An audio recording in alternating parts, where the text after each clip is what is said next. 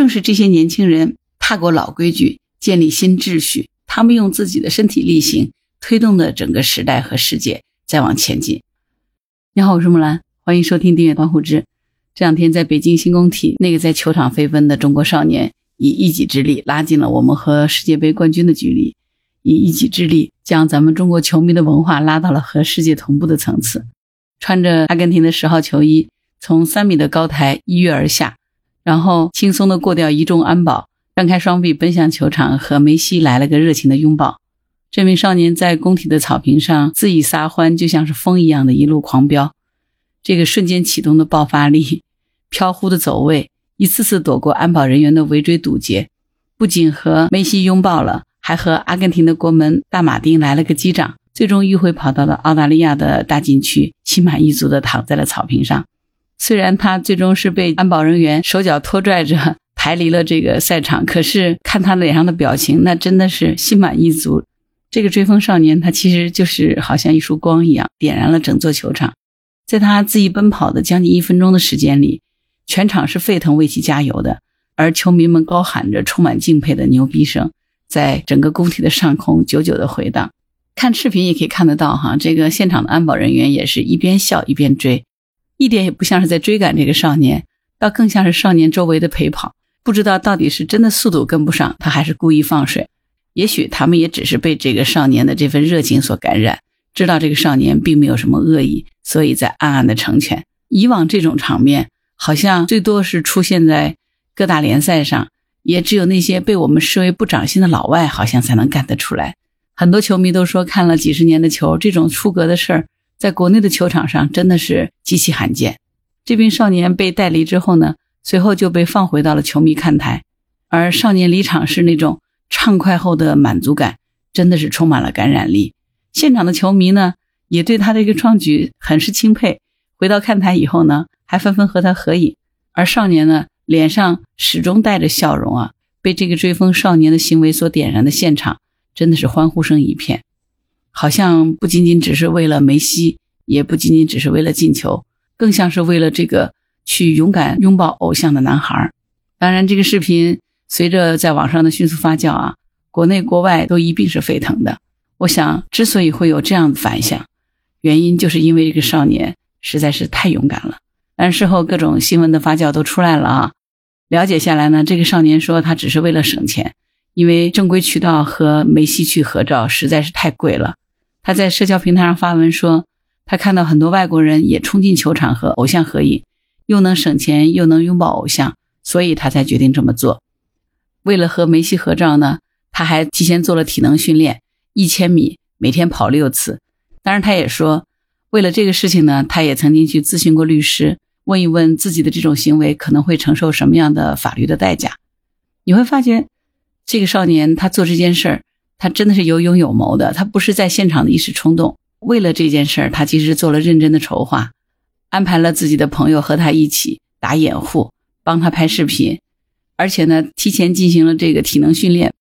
那最终训练下来呢，现场证明了他在场上真的就像在追风一样的飞奔，保安就是追不上他。当然，这个少年的法律责任已经出来了哈。北京市朝阳公安分局表示呢。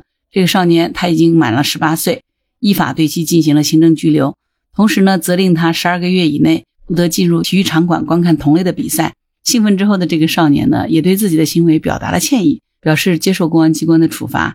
当然，在网上呢，也出现了一种奇怪的论调，认为这是丢了中国人的脸，还有的言之凿凿的说，嗯，学校应该要给他记个过，好好的给他一个教训。这实在是乱来。那实话说呢？这个我觉得就未免有点上纲上线、小题大做了。当然，你说这种扰乱公共秩序的行为肯定是不可取，也不值得提倡。否则，北京朝阳公安局也就不会对他进行行政拘留的处罚了。但是从另一个角度来看呢，这个追风少年的行为何尝不是一种对于热爱的奔赴呢？自古以来，我们这种循规蹈矩的大氛围下，单纯只是为了梦想、为了目标而努力奔跑，不得不说，这个少年他真的是挺酷的。他的这个纵情一跃、肆意狂奔，以及他引爆的现场的氛围，从某种角度来说，可以代表着一种集体情绪的释放。为什么大家对这个少年一片称赞声？其实他是做了我们很多人敢想却不敢做的事儿。毕竟在生活当中有太多的束缚，绑住了我们的手脚，压抑了我们的情感。前两天在网上看到一段文章，说有一个周末，孩子在夜里做完作业，略显疲惫地趴在窗前望着楼下，问他的父亲说：“爸爸，你说人活着有什么意思？”面对这样的灵魂拷问，相信我们可能很多人都难以回答。其实，孩子在本该享受生活的年纪，每天做作业要做到半夜。周末呢，还要上各种的辅导班、兴趣班，几乎全部的时间都用来学习，没有任何自由玩耍的时间。这可能是我们绝大多数的孩子过去、现在以及未来正在经历的事情。如此周而复始，代代循环，只顾着低头拉车、埋头学习，抬头仰望星空的时候都没有。我们经常说，我们的孩子没有创造力，我们的孩子缺乏想象，我们的孩子没有梦想。可是，我们鼓励我们的孩子去梦想、去仰望星空了吗？其实，大多数时候，我们的孩子身上所缺少的，不就是宫体这个追风少年那种出圈的松弛感吗？好在是现在零零后们已经开始整顿我们的内心世界了。严格意义上来说，我觉得从九五后开始，这一代的年轻人，他们的想法真的就不太一样了。我们日渐萧索的那个心灵，似乎正在重新被唤醒，我们的灵魂。似乎在焕发着新的活力，而这种自信和活力，从年轻人现在在网络上的这种恣意表达就可以充分的体现出来。他们不再循规蹈矩，也不再过度紧绷，不再用力过猛。年轻人普遍呈现出来的集体的松弛感，让所有的灵魂都闪烁着自由的光。而这恰恰就是时代的进步。正是这些年轻人踏过老规矩，建立新秩序，他们用自己的身体力行。推动了整个时代和世界在往前进。这个少年飞奔在球场的视频下，有一个网友曾经写了一段话，说：“少年驰骋的风比黄金都贵，轰轰烈烈才是人生。”我想，我们羡慕的绝对不仅仅是这个孩子的勇气，而是我们都看到的，在这个不守规矩和所谓的造成危害之间，其实是存在着一大片空间的，而那个空间才是真正激情所在的空间。那个可能是我们曾经一直不敢去想象的另外的一种活法。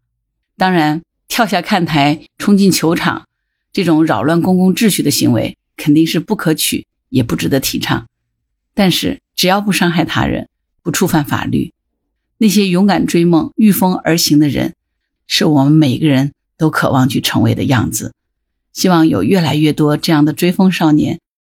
希望我们的孩子。都能活成那个追风少年的模样，在合适的年纪，像风一样的去飞奔吧。好了，关于本期话题，你有什么想法？欢迎在评论区留言。如果你喜欢木兰的节目，欢迎关注、订阅、转发、当户知。